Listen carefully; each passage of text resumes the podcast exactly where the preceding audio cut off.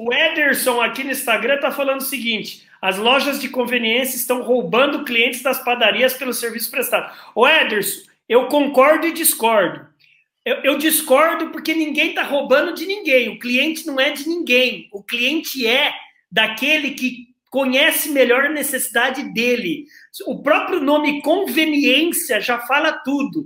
Se a loja de conveniência, é porque ele quer ser mimado. E o dono da padaria, o dono do restaurante, ele tem que entender que, olha, a concorrência ela pode estar em qualquer esquina, contanto Ué, que você preste um S de serviço melhor. Mas peraí, é, é a mesma coisa que a gente falar que o dono do restaurante entrar agora no, no Instagram e falar: a padaria está nos roubando os clientes. E tem cara falando isso. Mas então, então, se a padaria está roubando, a loja de conveniência está roubando da padaria, não é isso. Que é mais o nosso segmento.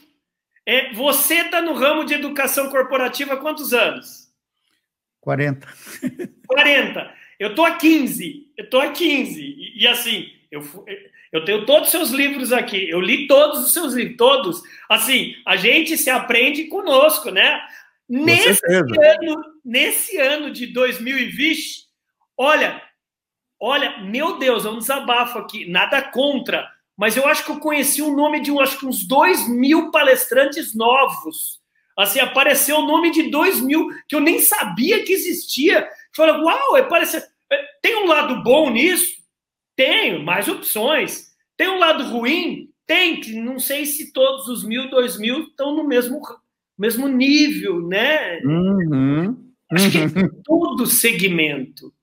Em é, todo... você vê proliferando coach, palestrante, uh, enfim, consultor. toda essa área de consultor.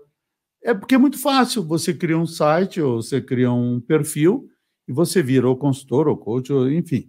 Uh, nada contra, mas eu acho que o próprio mercado está depurando. Sim, né? o tempo. É, é questão de resultados.